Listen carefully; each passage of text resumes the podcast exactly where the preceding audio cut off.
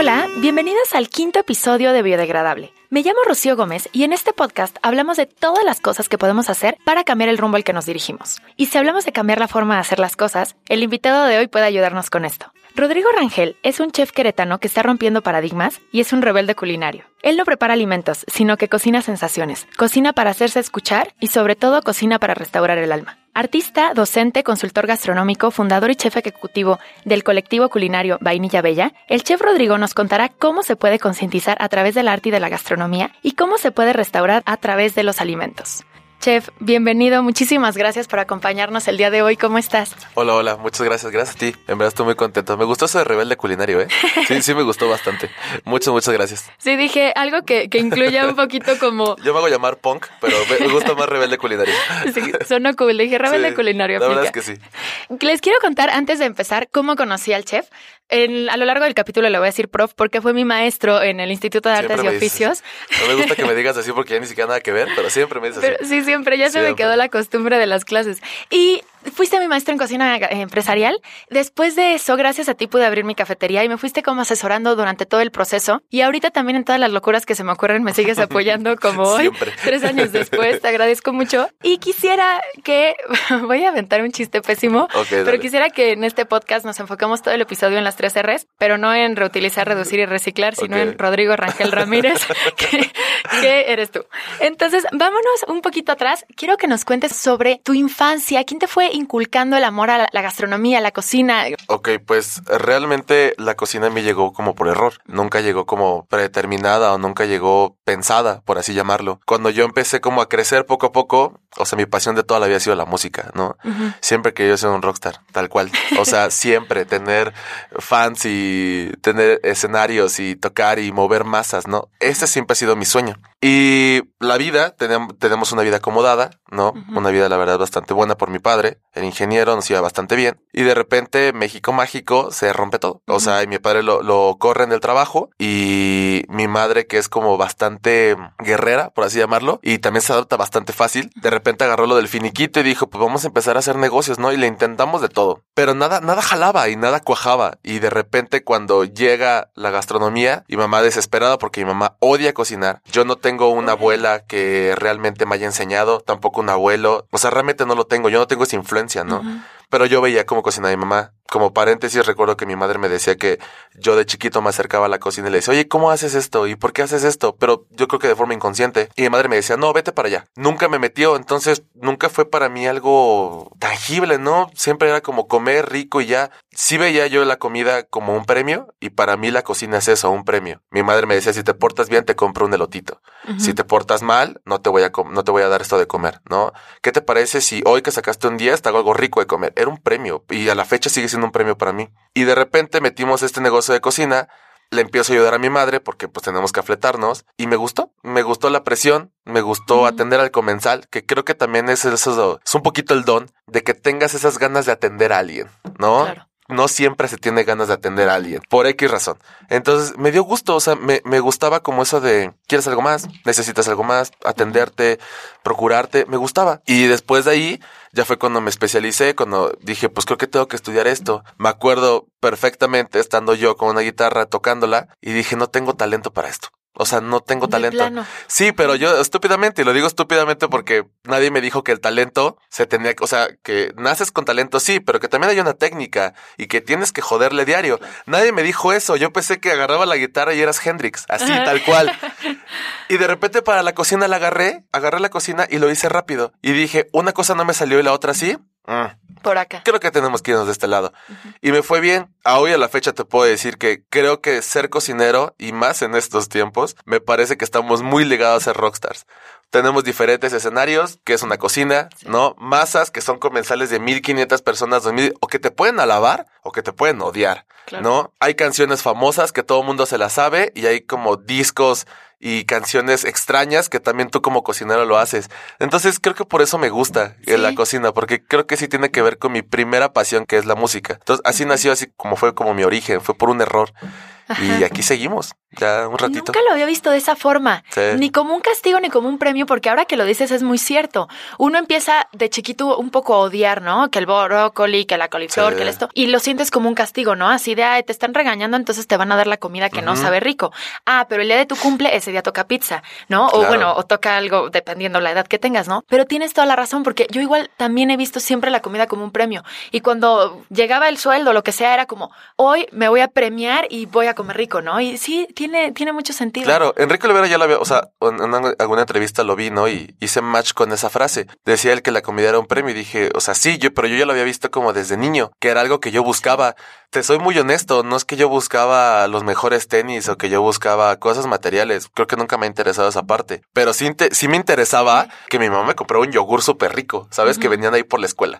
O cada viernes me acuerdo los chicharrones que mi mamá me decía, ¿cómo te fue la semana? No, pues bien, ¿cómo te portaste? No, pues bien, tienes un premio. Y a veces era feo, ¿no? Y era gacho, como, carajo, no me gané yo el premio, ¿no? Y no me va a hacer de comer rico. A la fecha a mi madre la veo y es como, ven a la casa y si vienes te hago esto, ¿no? Entonces sigue siendo un premio. Y si un día, no sé, pero si un día tengo un hijo, supongo que va a ser la misma regla, ¿sabes? O sea, manejar eso de la comida, porque aparte, ya después lo entendí, pues que ese premio te restaura, ¿no? Otro premio material a lo mejor te genera un egocentrismo, un narcisismo, pero en cambio el premio de la comida te restaura. Y me parece un premio completamente que sale fuera de esa línea del tener, sino del poseer. Entonces te sientes mucho mejor cuando tienes ese premio y me parece una chulada. Y va muy relacionado con la vida, porque a final de cuentas esto es efímero, es un premio efímero que así como llega se va. Te hace feliz un, un rato, pero luego se va. Pero también hay, hay, una parte que tú dices que cocinar también es trascender, ¿no? Y, y, tú siempre has tratado esto, ¿no? De que no solamente sea cómo terminé, bye, sino que este como que se quede en tus recuerdos. Sí. ¿Cómo es esta parte que, que has visto la gastronomía que incluye tantas cosas, ¿no? Como por ejemplo, el otro día vi que escribías, la gastronomía mexicana es visión, poesía, fe, amor, magia y una combinación de sabores que curan el alma. Sobre todo hablando de la gastronomía mexicana, ¿no? Porque es una parte de irte a las raíces. Tú siempre has cocinado con los productos de la tierra. Querétaro tiene fama de, ay, la gastronomía queretana es pésima, no tiene nada. Pero contigo aprendí que es impresionantemente, o sea, hay muchísimas cosas que tiene. Hay muchas cosas que solamente se dan aquí en la región semidesértica de Querétaro y que tú dices, no, no, no, a ver, espérate. Es porque no conoces, ¿no? Es porque no has, no has conocido todo lo que Querétaro o esta zona tiene que ofrecerte. Quisiera que nos contaras un poquito cómo fue este amor a, las raíces y a, toda la cocina prehispánica? Pues yo me acuerdo que cuando yo estudiaba, cuando yo me metí a estudiar gastronomía, pues yo tenía la visión de todos, ¿no? Ser ese chef reconocido. Y ser ese chef reconocido, lo digo con mucha risa, porque pues digo, ya, ya que he hablado de esta forma, ¿no? Pues te vas a esas épocas, ¿no? Y cuando dices en esos tiempos, ¿no? Odio que digamos en esos tiempos, pero es que neta es en esos tiempos. pero en esos tiempos ser chef, tienes que estar gordo, ¿no? O sea, la idea del italiano, de este chef que ponen en todos lados, caricaturesco, exacto, papada, bigotón, el gorro blanco, la filipina súper blanca, tu mandil, tu pico, ¿no? Que es el este, el paliacate que está en medio. Ese era el estereotipo de chef. de cuadrito blanco con rojo. Y yo quería hacer eso, o sea, ¿sabes? O sea, era como de, yo quiero ser el mejor chef del mundo y hacer eh, chingos de pastas, eh, saber las mejores técnicas y conocer los mejores quesos y saber todo de vino. Y no me salía. O sea, no, no te sale. Y no te sale porque hay una razón específica. No eres de ahí. No lo vives. No es tu cultura, no es tu lenguaje, no es idiosincrasia, no es nada. Cuando me doy cuenta de eso es cuando tengo la clase de cocina mexicana. La chef, que era muy buena, nos cambia completamente el paradigma y nos hace hacer cocina prehispánica. Y ahí me, me voló la cabeza. O sea, yo conocía México de una forma, ¿no? Y ya para ese entonces yo ya leía pues ciertos autores, yo ya veía cierta arquitectura, yo ya consumía cierta arte, cierta poesía, cierto todo, pero nunca le había entrado a eso. Entonces de repente cuando empiezo a entrarle a lo prehispánico, me rompe la cabeza, o sea, veo que de ahí viene poesía, música, danza, un buen de cosas y de repente los sabores empiezan a cambiar. Ahí es cuando digo, no, esta es mi línea, aquí sí me sale. Claro. ¿No? Y después me hago esta idea como de ser realmente mexicano. Después ya me hago queretano, o sea, después digo, oye, o sea, sí está bien que sea mexicano, pero es que también tengo que defender mi raíz, que es Querétaro. Empiezo a trabajar esta forma y a la fecha es como mi estandarte como siempre manejar algo de cocina prehispánica, algún insumo endémico para poder concientizar y para poder también salvaguardarlo. Creo que es mi responsabilidad como cocinero y creo que también es una responsabilidad como queretano y de mis raíces y si un día, mira, yo no sé si voy a tener un hijo, pero yo sé que hay amigos que tienen hijos y también sé que hay nuevas generaciones. Mínimo dejarles eso. No creo que es una responsabilidad. La otra vez le decía, o sea, siempre lo hago. Voy a la calle y agarro una basura y la recojo. Y siempre digo, una vida por otra. Y siempre hago la analogía de significa que si yo recojo esta basura, supongo que para una vida más le va a servir que yo la recoja. Cuando cocino hago lo mismo. Creo que ahorita en este punto es la forma que concientizo, como no perder esa raíz. Creo que eso me da muy orgánico, ¿sabes? Me gusta mucho, me genera una tranquilidad y también sí me genera esta parte de incomodidad. O sea, a mí sí me gusta incomodar a las personas con la comida. Eso también creo que es trascender. El arte que yo hago no creo que sea arte. Para mí mi arte es efímero. Lo voy a decir aunque sea con palabras crudas. Para mí mi arte se defeca. Ya. Y ya. Y te digo, lo peleaba yo el sábado con un amigo. Me dice, no, no puedes decir eso. Le digo, sí, o sea, Juan Rulfo decía, no, ya hace poco lo leí. El arte tiene que ver con los problemas del hombre. Ok, la comida es un problema del hombre. Vale. Luis Buñuel decía, el arte tiene que tener un, tono, un toque de misterio. No hay tanto misterio en la cocina, ¿no? A menos de que digas, ¡Ah! ¿qué estará haciendo en esa cocina y con esos ruidos y demás, ¿no? Mm.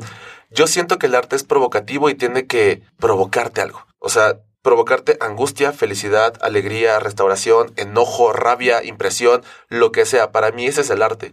Y si con el arte también puedes concientizar, pues creo que es una joya y por eso me sigo dedicando a la cocina. Por eso sigo poniendo nopales en platillos que las personas dicen, pero ¿por qué le ponen nopales? No sé, o sea, yo sí quiero que sigas comiendo nopales porque me parece importante. Hay muchas cosas que lamentablemente ya son ordinarias nopal, jitomate, tortilla. Pero cuando las ves de otra perspectiva, las analizas de otra forma, sí creo que es como un buen cambio. ¿no? No estoy de acuerdo con lo que hace Enrique Olvera, ¿no? Donde te vende lo mismo del mercado, pero carísimo. Yo ahí sí no estoy de acuerdo. Yo creo que también, aparte la cocina, tiene que ser accesible para todos. Y lo que dices del arte, veía en, en Colectivo Vainilla Bella, que ahorita vamos a platicar de eso, que tú eres un artista transgresor. Y lo iba a poner en la introducción y dije, alto voy a ver qué es transgresor. y a la hora de que vi así, transgresor, es, y justo hablaba de eso, es un arte que incomoda y, que, y que rompe paradigmas, ¿no? No es un arte, no es este arte de, de una pintura con un riachuelo, la cabañita en el bosque y dos pájaros volando, ¿sabes? Ajá.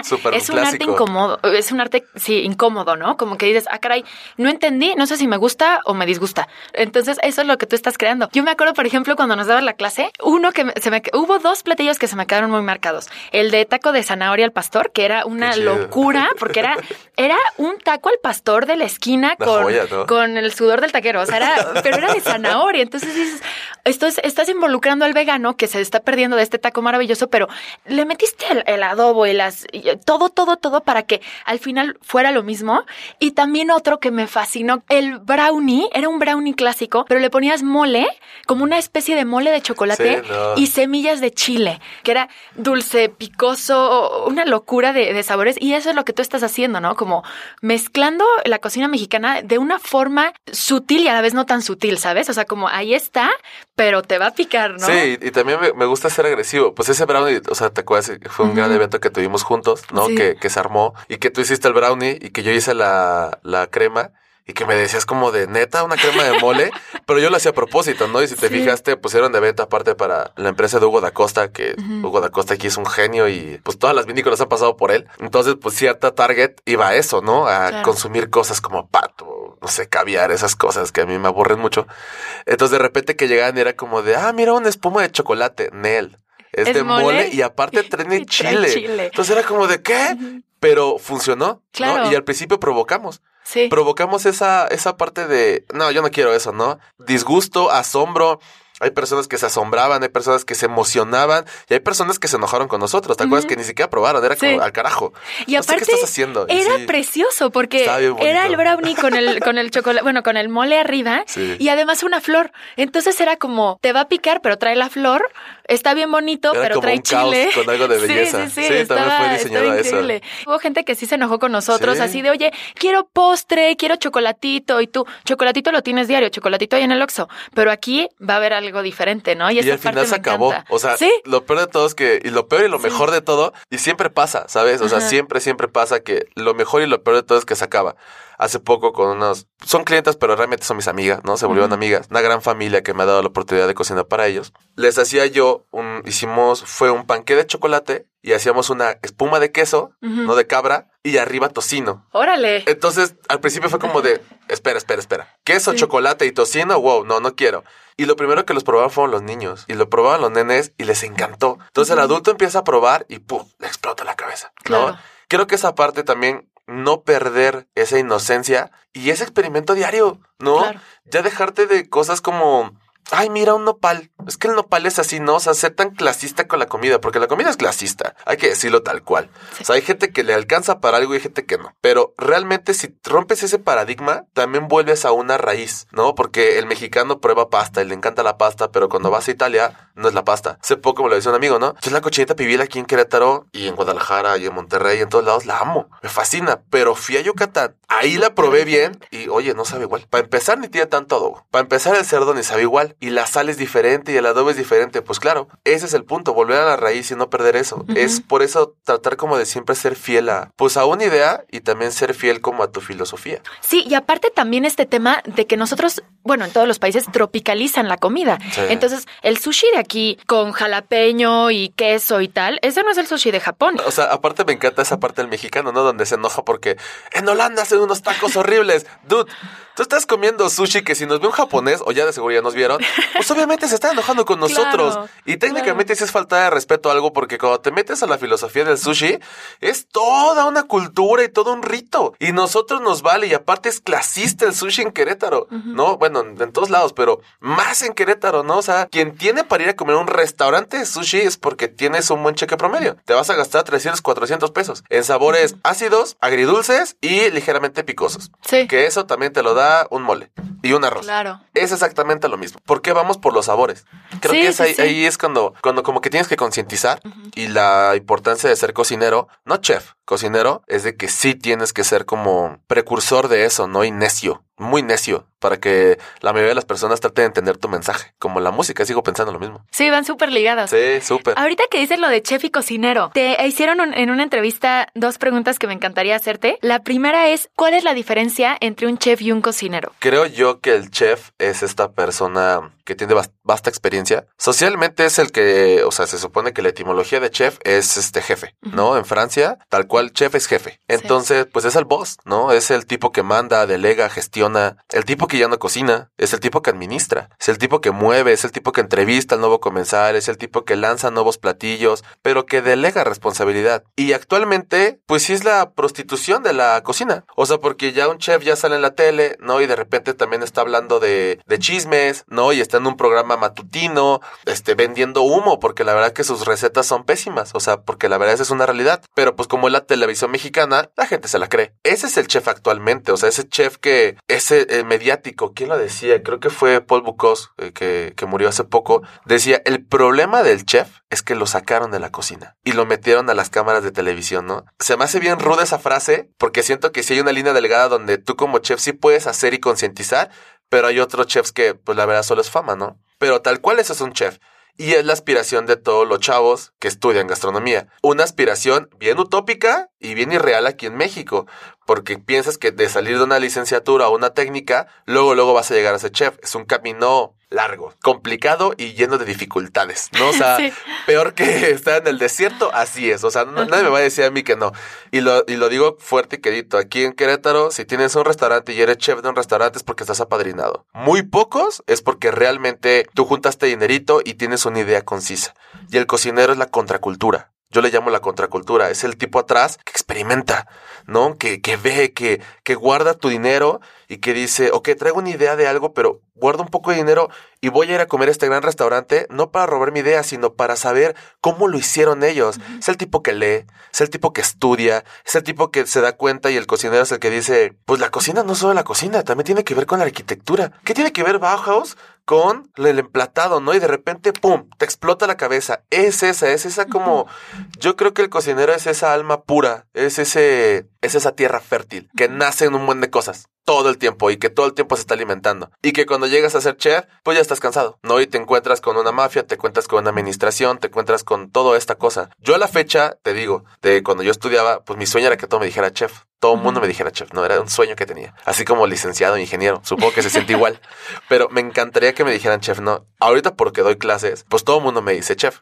Muy poca gente me dice cocinero. Pero me gusta más cocinero. O sea, y yo me considero cocinero, no chef. Y cuando hablo con mis alumnos de universidad y demás, les digo, un chef es ese tipo que ya tiene vasta experiencia y que aparte te sabe administrar y que está esta parte de administración y operativo. Ahí sí es un buen chef. El cocinero es el que todos los días está en la friega, el que se aventó un gran platillo, pero también tiene que lavar los mismos platos, ¿no? Sí. El que probó poquito de lo que hizo, pero porque se tiene que ir a línea. Pues yo creo que ese cocinero son, ya quedan pocos. Y de ahí, pues cocineros hay más que chefs. Yo creo que las cocineras son las mamás.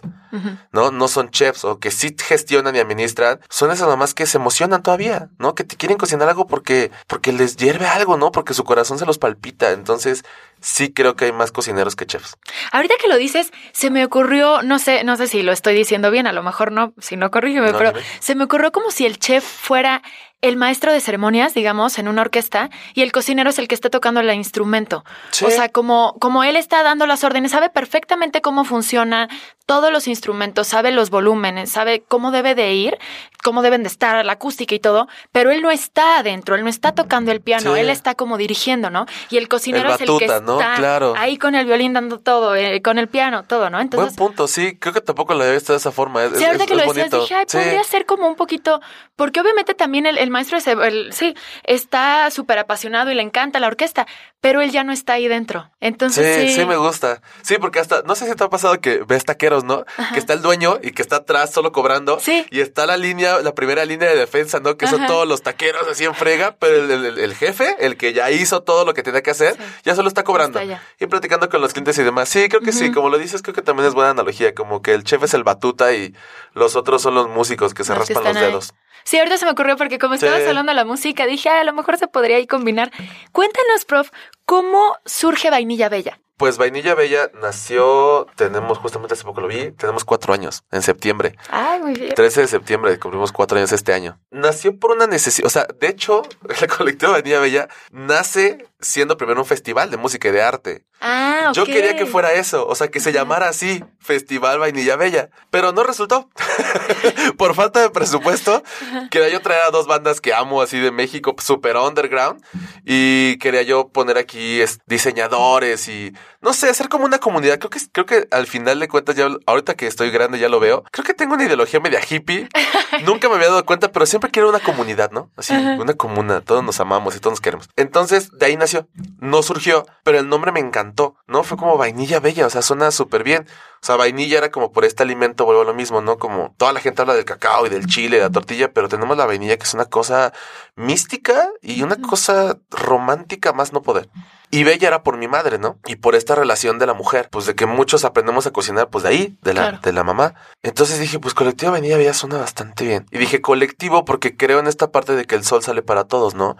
Como decía Botán Zapata, ¿no? Un mundo donde haya muchos mundos. Entonces yo decía, creo que esta parte me gusta. Entonces lo creé y empezamos a hacer como eventos y éramos al principio una banquetería. O sea, porque fue- empezamos a evolucionar. De ser una banquetería, pues que era lo que se movía en ese tiempo, me di cuenta que la cocina es un rollo que traigo ahorita y un debate que traigo con mucha gente. Que muchas personas dicen que yo no puedo hacer cosas tanto culturales como cosas como comestibles o como a lo que voy es, yo no puedo hacer unos 15 años un sábado y el otro año hacer un performance multidisciplinario. Ok, ok. Muchas personas dicen que yo no puedo hacer. No me importa lo que digan esas personas. Soy un transgresor. No me importa. No, yo lo hago. Entonces, de hecho, de eso se trata el colectivo Avenida Bella. De tener como varias propuestas, tanto culturales como gastronómicas, pero también concientizar. Pues el colectivo empezó a crecer. Han pasado muchas personas por el colectivo. La idea de esto es que cuando salga un evento o cuando hay una propuesta culinaria, entre muchos participamos. Te tocó ser parte del colectivo de Sí. alguna forma. Entonces, está bien padre como que yo digo que el colectivo es como una banda. De repente tienes un gran guitarrista y el guitarrista dice, Nel, como que es muy chiquito el, el- la banda para mí. Entonces va y llega otro y le otorga algo, ¿no? Cierto, y lo voy a decir muy franco y lo puedo decir abiertamente, el colectivo Avenida Bella fue pensado para una, un target medio bajo. Un target como yo, ¿no? Que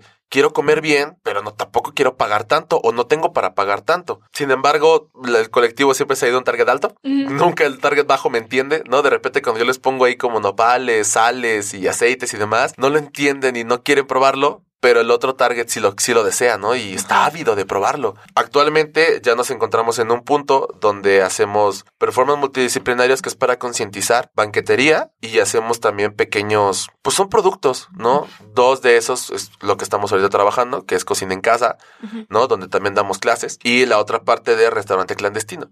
Sí, cuéntanos. Cuéntanos de, de cocina nómada y de restaurante clandestino. Pues fueron dos proyectos que nacieron casi a la par del colectivo Vainilla Bella. Cocina nómada, me encantaba esa palabra de nómada, porque yo me acuerdo de chiquito cuando leía la historia, ¿no? Yo no podía creer que no había gente que tiene hogar. Yo creo que no tengo un hogar. Entonces yo decía, pues si no tengo un hogar, pues soy nómada. Desde que empecé a vivir solo, pues he estado girando, ¿no? Y dije, ¿y si la cocina es nómada? Es bien raro, ¿no? Pero pues sí es nómada. O sea, porque tanto puedes llevarte tu cocinita, tu atún y tus galletas a la playa y ya estás cocinando ya. O sea, tal cual no estás cocinando en tu casa. Dije, órale, está padre esta idea. Entonces, cocina nómada se trata de que alguien me invita a su casa y cocina en su casa. Con sus herramientas, con su forma, con sus reglas, ¿no? Con su ideología, con todo bien divertido. Sí causa miedo, porque aparte, otra cosa que hay que hablar es sobre los espacios públicos y privados, donde la cocina, la otra vez hablábamos entre amigos de que la, o sea, en la arquitectura, me explicaba esta, mi amiga, que en la arquitectura hay espacios públicos y privados. La sala es un espacio público, pero la cocina es un espacio privado, así como la recámara. No llegas a alguien a la casa de alguien y luego luego te metes a la casa, a la recámara. Y puedes dejar ahí tu cama descubierta y demás, igual a la cocina. Es un espacio delicado. y los utensilios más, nadie toca la tabla ni el cuchillo, no, jamás. No, y, aparte todavía hay algo más privado, el refrigerador. ¿No? O sea, como la otra vez le decía, como tienes el refrigerador, tienes tu vida. Ponte a analizar y tiene algo que ver. O sea, psicológicamente sí tiene algo que ver que todo lo tengas en topper o todo hermético o que la, verdad digas, ya, carajo, todo se va hacia el refri y ya, no me importa, ¿no? Que lo tengas limpio, inocuo y más con todo esto de las pandemias, ¿no? Entonces dije, pues está padre como entrar en un espacio privado y que me dejen cocinar ahí. De eso se trata Cocina Nómada. Y restaurante clandestino es un restaurante que está en mi casa, que se trata de eso. O sea, no somos un speakeasy como los que en Nueva York, de esos bares increíbles, pero sí somos un restaurante donde vas a mi casa y te atiendo tal cual. Estás en casa, estás con personas desconocidas que no tienen nada que ver contigo, pero que la cocina congrega y también los obligo, porque si hay una parte de obligación, de hablarse, ¿no? Todo va en el centro y de repente es, oye, ¿me pasa la sal? ¿Me pasas esto? Porque yo me acuerdo que cuando todos estábamos juntos en mi familia, que somos cinco en total, pues era así, ¿no? Oye, ¿me pasa la sal? Oye, ¿me pasa la salsa? Oye, ¿me pasa un bolillo? ¿No? O te parabas y tú lo agarrabas, pero tienes que interactuar, ese con permiso, ¿no? Ese valor, ese voy a tomarlo. Y también esa conciencia de, hay cinco panes, pues es un pan para cada uno, ¿no? Entonces ya desde ahí estás concientizando un buen de cosas. Y de eso se trata el restaurante clandestino. Vas, es un menú completamente sorpresa. Nadie sabe qué va a haber. Este es otra chulada, es parte del arte. Entonces de repente si tienes un nopal ahí con, no sé, con frambuesa, ¿no? Y dices, ¿qué carajo? Nopal y frambuesa, ¿por qué? Pero ya cuando lo pruebas, pues es una experiencia. Tiene que ver mucho la música, tiene que ver mucho con el aspecto sensorial. Hago perfumes, hago aceites y la música también tiene que ver, ¿no? Para que te sientas cómodo o hay algunas canciones que justo uso para que te sientas incómodo y comas incómodo, ¿no? Y comas con esta sensación de vacío y porque quiero hacerte sentir algo. Y de eso se trata, restaurante clandestino. Y el nombre es así porque a veces también, pues la verdad es que estoy cocinando en la casa de mi madre, ¿no? Y ahí estamos todos. O a veces estoy en mi casa, o a veces estoy en la casa de alguien más y es completamente clandestino. Hay un documental en Netflix que se llama 100 humanos y hablan de todo esto, de cómo, cómo a veces percibimos las cosas dependiendo de la nacionalidad, el sexo, la edad, el tal, todo, todo, todo. Está muy interesante. Hay una, hay un episodio, te lo voy a pasar, que hablan de cómo la música o los sonidos influyen en la comida. Entonces, a la hora de que están tocando, pon tú con, no sé, con una flauta, las personas que están escuchando la flauta les sabe la comida como muy ácida o les sabe como o muy dulce y cuando les ponen el violonchelo todo grave dicen, "Ay, no, esto está como como muy amargo." Es la misma comida, pero como la música te hace percibir los sabores de diferente forma. Está muy muy interesante ahorita que lo dices. Dije, "Oye, tiene mucho mucha lógica." Yo me acuerdo hace un par de años vivía en la Riviera Maya y abrieron un restaurante fantástico en un hotel que se llama Chaca, de pura cocina maya. Acondicionado como cocina maya, los mesas, todo muy padre. Pero un detalle que nunca se me va a olvidar es que yo me estaba comiendo el salbute así o el panucho, no me acuerdo qué era, y estaba de fondo la canción de I Just Wanna Feel, la de Robbie Williams. Y yo es neta, o sea, me estoy comiendo un papazul y, y, tengo de fondo a Robbie Williams. Y entonces cuando se acerca el chef o, el gerente, no me acuerdo, a decirnos, oigan, ¿qué les pareció todo? Le dije, oye, todo padrísimo. El ambiente, lo, todo lo que, lo que sientes, sí, sí me transporta un poco a como a lo mejor se comía en, en esos tiempos y todo. Pero el que me... Y amo a Robbie Williams, pero el que me lo pongas de fondo mientras estoy comiendo comida maya híjole, compa, ahí como que sí. Sí, sí te genera un clic, ¿no? O sea, como que dices, wow, estoy volviendo a mi raíz. No es cierto. Claro. No es cierto. Sí, aparte de que Robbie Williams, YouTube, o sea, traía un playlist bueno, pero, pero era como, híjole, Sí, pero, es no que- para el pero no para restaurante. Sí, claro. Entonces, pero yo, tú lo haces con un sentido completamente distinto. Tú no quieres incomodar de esa forma. Quieres, porque lo tuyo está pensado. Acá se les fue. Se les fue el playlist, me queda claro. Pero tú sí lo estás haciendo pensado porque sabes perfectamente que va a incomodar y que te va a hacer sentir algo, ¿no? Fíjate, ¿sabes qué odio aquí? Y de verdad, mucha gente se va a venir encima, supongo. Odio, en verdad, lo odio, detesto, detesto. Ir a un restaurante, no sé, comida veracruzana, y que haya un grupo musical ahí tocando. Lo detesto. Ajá. ¿Por qué? Porque de repente yo quiero hablar y yo quiero disfrutar y yo estoy más concentrado en escuchar la música. Al lugar de disfrutar el platillo, yo estoy como de, wow, la marima tiene tantos, o sea, solo estoy analizando la música. Claro. Un, un amigo me decía que fue a Guadalajara, ¿no? Y que había un mariachi ahí tocando. Y yo así, ¿mariachi? O sea, eso es estrondoso, ¿no? O sea, tiene un buen de, de sonido y a poco no te distrae. Pero yo también sé que lo hacen por eso, ¿no? Porque sí tienes que conectar y hacer clic con esa nostalgia. Digo, qué chido que lo sigan haciendo. Está in- in- increíble, solo que a mí sí me molesta por esa parte. Pero y aparte sí- eres muy musical. Ajá, entonces, entonces, te pero sí tiene mucho que ver, ¿no? Que de repente estés comiendo, no sé, imagínate un café lechero y que esté la marimba. Si fuiste a Veracruz, dices, wow, quiero volver, ¿no? Ajá. Haces ese souvenir. Y si no has ido, dices, carajo, necesito ir a Veracruz, ¿no? O sea, me urge ir. Sí siento que sí tiene mucha razón esa parte Sí. de, pues de jugar con los sentidos y jugar con la atmósfera, ¿no? En, un, en, un, en un espacio. Ay, te quiero decir esto te- de Fernando Botero, que cuando él se dio cuenta que él quería pintar, él estaba viviendo en México, en la Ciudad de México, y en el Zócalo llegó un grupo de, de mariachi o llegó un grupo a tocar, y había uno que le llamó mucho la atención que estaba tocando el violonchelo. Y él vio este instrumento tan grande, tan curvilíneo, como tan... Dijo, es que como que hasta me daban ganas de tocarlo, como de apachurrarlo, y dijo, yo quiero eso en mis pinturas, yo quiero que la, la pintura, además de entrarte por los ojos, te entre también como por la boca, ¿no? Entonces él por eso empezó a hacer estos, estos cuadros como tan voluminosos y me encanta porque le preguntan, ¿por qué dibujas a tantas personas gordas en tu pintura, en tus pinturas? Y dice Botero, yo jamás he, he pintado a una persona gorda. Yo lo que estoy pintando es personas grandes que te den ganas de apachurrarles el cachete, que te den ganas como de comértelo. ¿no?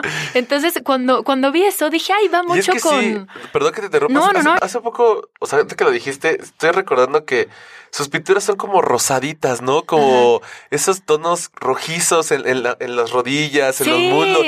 Y sí es cierto, te dan, Sí, es como un pastelito. Sí, te dan Nunca ganas de apachurrarlo. ¿no? Y, y yo creo que es de las de los pocos pintores, ahorita no se me viene otro a la mente, que, que tiene ese efecto. Porque hay muchos, pon tu Van Gogh, o bueno, muchos pintores que a lo mejor te dan nostalgia, a lo mejor te recuerdan a tu niñez, a lo- pero no te dan ganas de apachurrar el girasol, ¿sabes? O de la noche no. estrellada no te dan ganas de apachurrar la luna o de meter el dedo así como a tocar algo. No, no, no. Y los de Botero son esto y me encantó porque cuando yo tomaba tus clases también nos hacías ver esta parte de, de la comida puede entrar por diferentes formas, ¿no? O sea, Sí, claro que sí. por el gusto, por la vista, por el oído, por todo. Para terminar, prof, quisiera que nos contaras un poquito sobre este proyecto increíble que traes de Alimentos en Ruinas.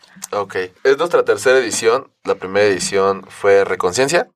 Este, después fue Reconciencia y se llamaba Raíz Busca Raíz, que igual tratamos de, pues, como simular esta parte de cómo el hombre destruye su propia raíz constantemente por, por negación, por pena, por vergüenza, por cultura, por lo que Sí. Y esta vez se llama Alimentos en Ruinas. Es una, es un viaje completamente que estoy haciendo, porque la verdad es que de repente se me ocurrió mucho, porque últimamente estaba viendo como, como mucho arte diferente que hace mucho que no consumía, ¿sabes? como arte que más me hace pensar, ¿no? Como literatos que más me hacen, no sé, moverme cosas. Pesó a Humberto Eco.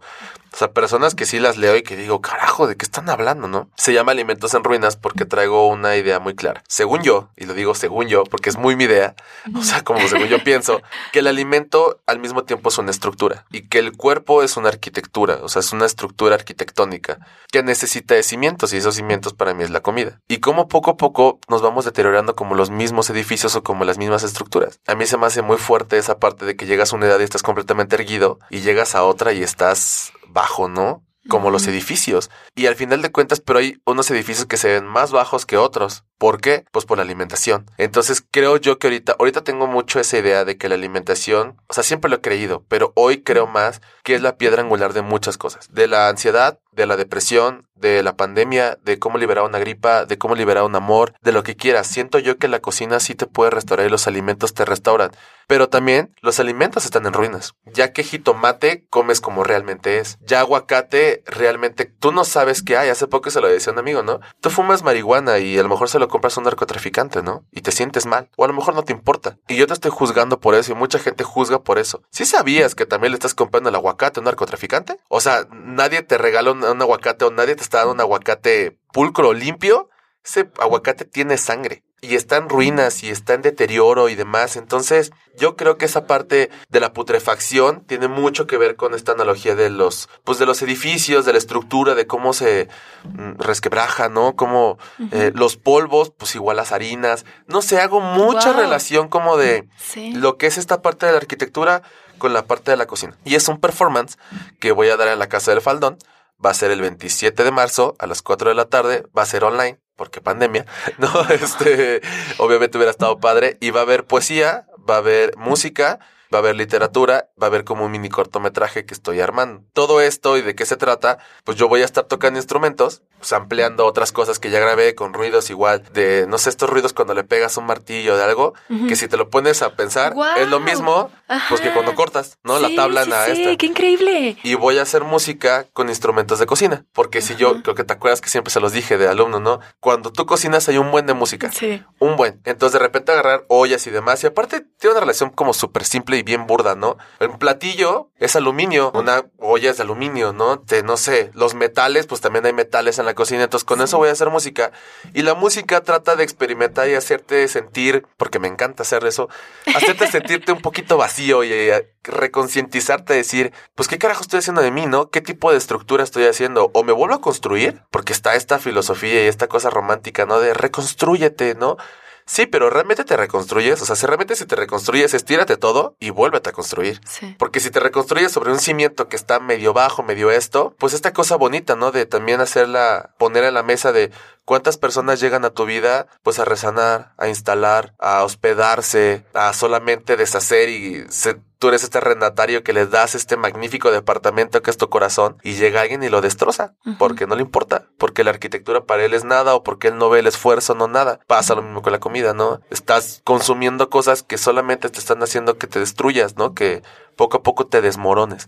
Entonces, justamente de eso se Ujú. trata como este performance. Está buenísimo. Hay un buen de ideas, Buenísimo. este, lo estamos planeando, lo estamos, estamos ensayando, estamos demás porque sí quiero entregar algo de calidad.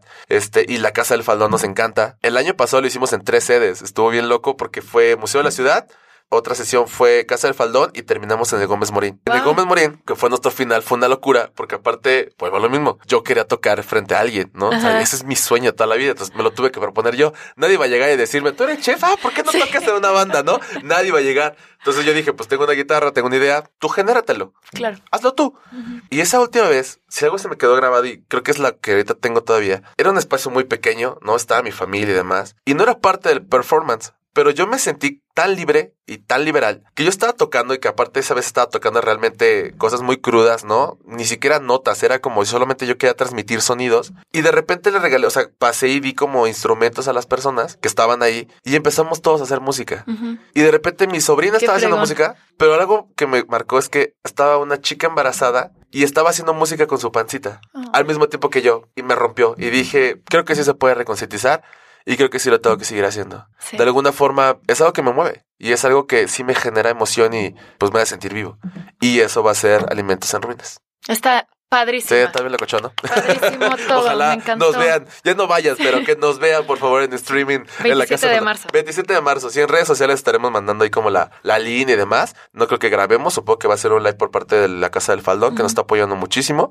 Pero sí, va a estar bastante divertido. Buenísimo. Sí, va a ser una locura. Wow, me encantó. Nada más, te voy a hacer 10 preguntitas, pro. Venga. Estas Es- son... los que me tienen nervioso, ¿eh? Esta- Primer pregunta. ¡Qué emoción! Ahora yo soy la maestra.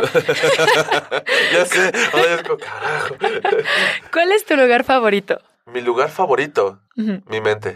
Peor defecto del ser humano. La deslealtad. Mejor cualidad. Pues sin duda el amor. ¿Qué te da miedo? Quedarme sordo. Sordo. Sí. ¡Wow! Sí, todo lo demás, o sea, puedo- o sea, obviamente tengo miedos muy clásicos, pero creo que sí quedarme sordo, sí, ni siquiera ciego. A lo mejor estoy hablando muy mal Y a lo mejor hablo sin saber, pero pues a lo mejor ya viste cosas y las relacionas, pero no escuchar para mí me genera mucha, mucha ansiedad. Tengo que decirte esta anécdota porque va súper de la mano. Cuando Andrea Bocelli se queda ciego, la verdad no me acuerdo la edad exacta que tenía, Sí, ¿no? tampoco, pero era pero niño, sí, ¿no? ajá. Entonces dice que estaba en el hospital y él ya sabía que, pues obviamente, ¿no? O sea, no podía ver nada, abre los ojos y, y, pues ve todo. O sea, ya, ya había, ya había perdido la vista. Dice que al lado de él había un ruso que se la pasaba escuchando música y música y música clásica y todo. Y él dijo, no me importa no poder ver, pero con que escuche, estos son mis ojos. O sea, la música se convirtieron en sus ojos. Y ahorita que lo dice, se me hizo así como impresionante porque uno diría, no a la vista, pero el hecho de, de cómo la música entra Está y te- fuerte. O Sí. sea, vuelvo a lo mismo. Si hacemos la misma relación, los ruidos de la cocina, los ruidos de alguien cuando se acerca, los ruidos que es una persona, ¿no? Del amor de tu vida que está lado de ti, que ya hay ruidos que conoces.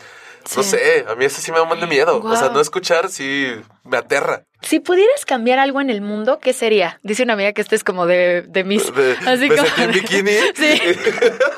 y, ok. ¿Pudiera cambiar algo en el mundo? ¿Qué cambiaría? La alimentación. ¿Persona que admires?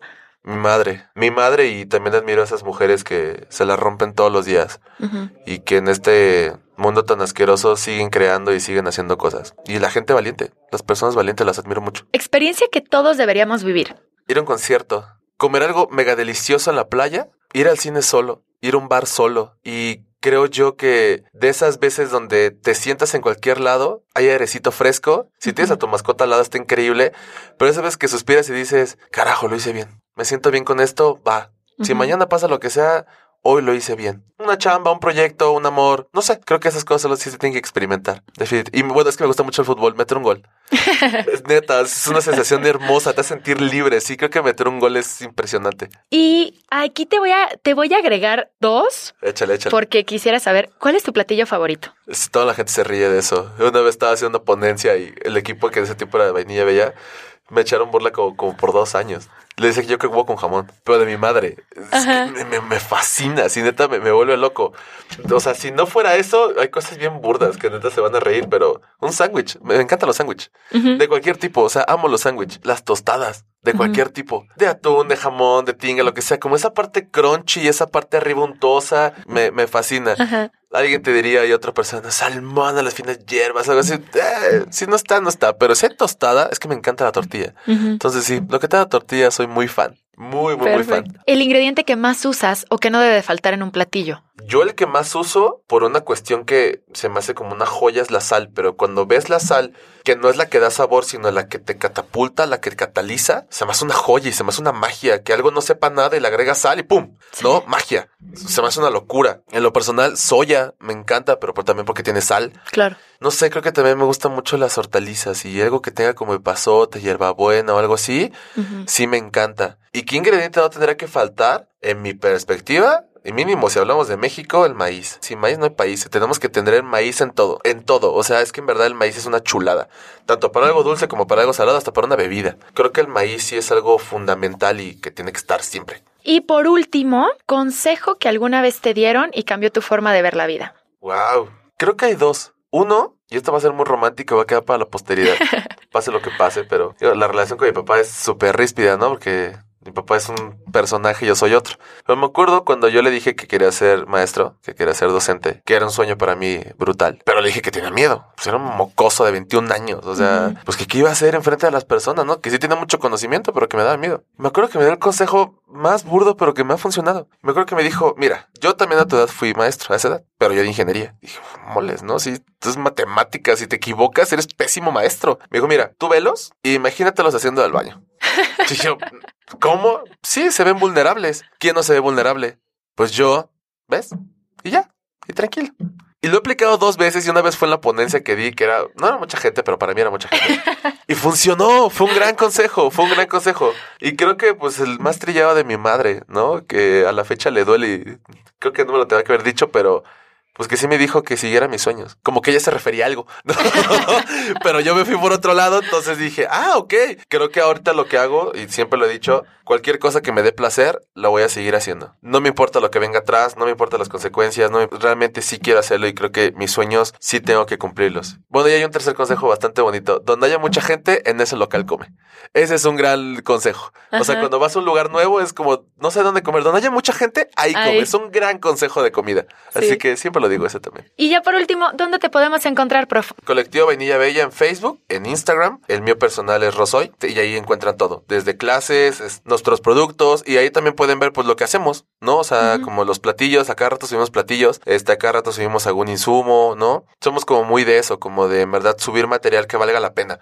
No material burdo y que lo veas y digas, eh, sino que yo ni siquiera lo hago por likes. Si, si, lo hiciera por likes haría otras cosas. Pero lo que yo sí quiero subir son cosas que, pues mínimo te hagan como reconcientizarte, ¿no? Claro. Entonces, así estamos, solo tenemos esas dos redes sociales y ahí nos pueden mandar mensajito, podemos hablar, podemos cocinar, lo que sea. Ay, prof, muchas gracias. No, gracias a ti, estuvo increíble. para terminar, solamente te quiero decir una frase de un chef rebelde culinario que admiro mucho, que eres tú, que dice así, cocinar es solo un pretexto para ser feliz. Muchas gracias, prof. Gracias, a ti. gracias por haber aceptado, por todo lo que nos compartiste. Mucho éxito, la neta vale muy la pena este tipo de, podcast que sí tienen algo que decir. O sea, neta, qué chido. Hace poco le, escuchaba a los demás y está bien interesante, así que mucho éxito. Ay, muchas gracias. Que esto sea para largo y que este pequeño caminito sea así sea un buen de proyectos. Lo que te puedo ayudar, ahí estamos, el colectivo y yo. Muchas gracias. No, gracias a ti. Los espero el próximo miércoles. Muchas gracias por escucharnos.